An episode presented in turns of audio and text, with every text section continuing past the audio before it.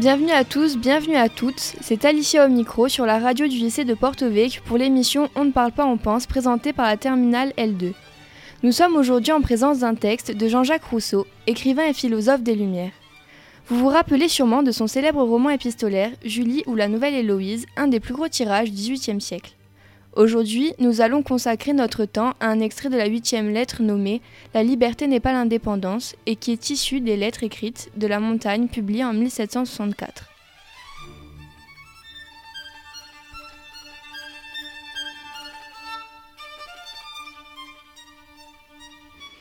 Ce texte oppose liberté et indépendance. Pour parler de ce sujet, nous avons invité trois philosophes qui vont vous parler des différentes dimensions du texte.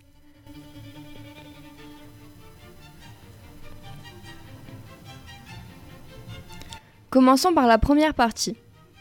On a beau vouloir confondre l'indépendance et la liberté, ces deux choses sont si différentes que même elles s'excluent mutuellement.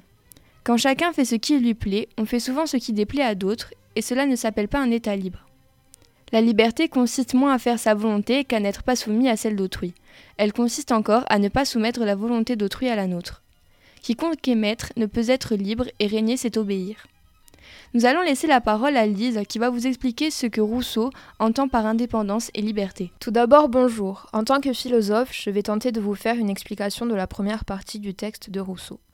Dans ce premier paragraphe, Rousseau veut distinguer l'indépendance et la liberté. Il explique donc que ces deux termes s'opposent. Quand on est indépendant, on fait ce que l'on veut, on ne se donne aucune limite, donc on nuit aux autres, on leur impose nos choix parce que nous nous basons plus sur les lois, mais sur des passions, et des actes passionnels qui peuvent être excessifs et aller à l'encontre du respect d'autrui. Cet agissement engendre une contradiction à ce qui est qualifié d'état libre. Un état libre est un système dans lequel il y a des contraintes. Or, nous avons le libre choix des contraintes que l'on se donne, car c'est le peuple qui met en place ses propres lois grâce à leur vote. Les contraintes de l'état libre sont l'expression de la volonté générale. Nous sommes libres car nous sommes encadrés par des lois. Dès lors que nous n'avons plus de lois, nous sommes indépendants car nous ne pourrons compter que sur nous-mêmes, et si lorsque nous sommes indépendants, nous ne prenons en compte que nos passions et nos désirs, nous nous exposons également aux passions et aux désirs des autres qui peuvent rentrer en contradiction avec les nôtres. Rousseau nous dit que lorsque nous faisons ce que nous désirons faire, cela déplaît certainement aux autres. Face à la valeur de la liberté, nous sommes tous égaux, car si nous ne sommes pas égaux, nous ne sommes plus libres mais indépendants. L'indépendance, c'est faire ce que je veux et quand je veux. L'indépendance m'expose à la loi du plus fort. Mes droits ne sont plus garantis et sont menacés dès que je tombe sur plus, fort que moi. Comme par exemple pour le maître, qui est le plus fort, enchaîné à ses passions et exposé à tomber sur plus fort que lui. Son indépendance ne l'expose qu'au déséquilibre. Une personne qui règne, donc qui transmet des lois, obéit aux mêmes lois que les personnes qui les suivent.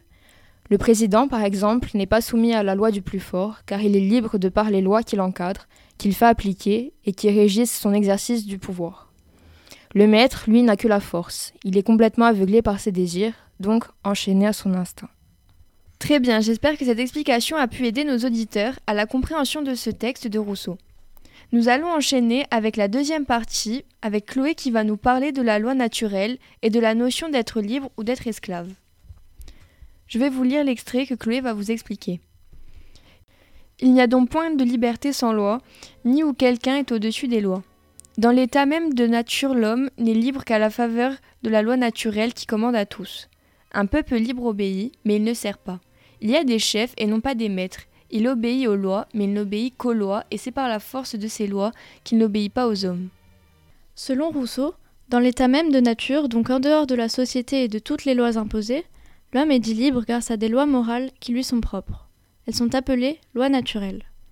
La première loi naturelle à laquelle l'homme doit obéir, c'est veiller à sa propre conservation. Les premiers soins qu'il doit sont ceux qu'il se doit à lui-même. Ensuite, les soins que l'on doit à ses semblables sont ceux que l'on applique à la seule société naturelle, la famille. La loi naturelle, selon Rousseau, a aussi pour principe de ne pas nuire au bonheur des autres pour son propre intérêt. Si un homme obéit aux lois naturelles, il est libre. En revanche, s'il désobéit, il est alors esclave de ses passions. L'auteur affirme qu'un peuple libre, donc soumis à des lois, obéit mais ne sert pas, car il a des chefs mais pas des maîtres. Cette phrase est donc paradoxale, car les thèmes se ressemblent mais ne se correspondent pas. Généralement, quand j'obéis à une personne, cela signifie que je me soumets à sa volonté. Je deviens comme l'esclave d'un maître. L'obéissance en ce sens semble être un renoncement à la liberté. Toutefois, il y a différentes formes d'obéissance.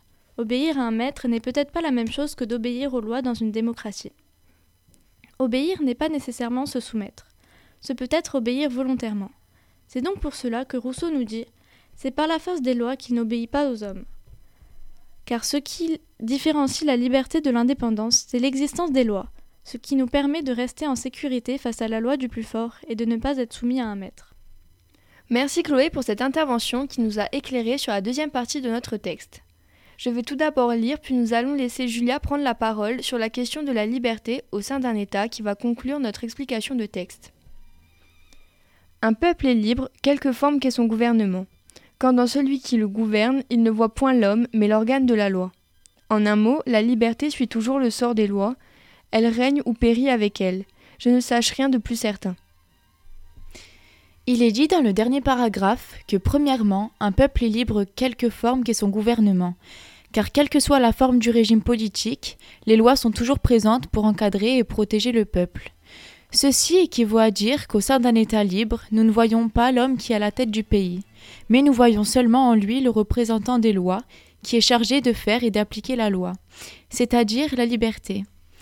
La liberté suit toujours le sort des lois, car un peuple libre n'est libre que par la volonté générale de faire et de respecter les lois. Le jour où cette volonté n'y est plus, le peuple n'est alors plus libre. La liberté ne règne plus, elle périt.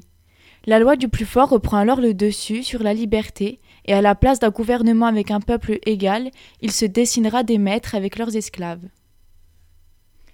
Merci Julia et merci à nos autres invités.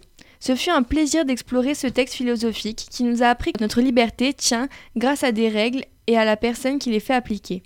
Si nous n'avons pas de loi, cela nous incitera à appliquer la loi du plus fort. Merci de votre écoute, j'espère que cela vous a plu, passez une bonne journée en espérant vous retrouver bientôt.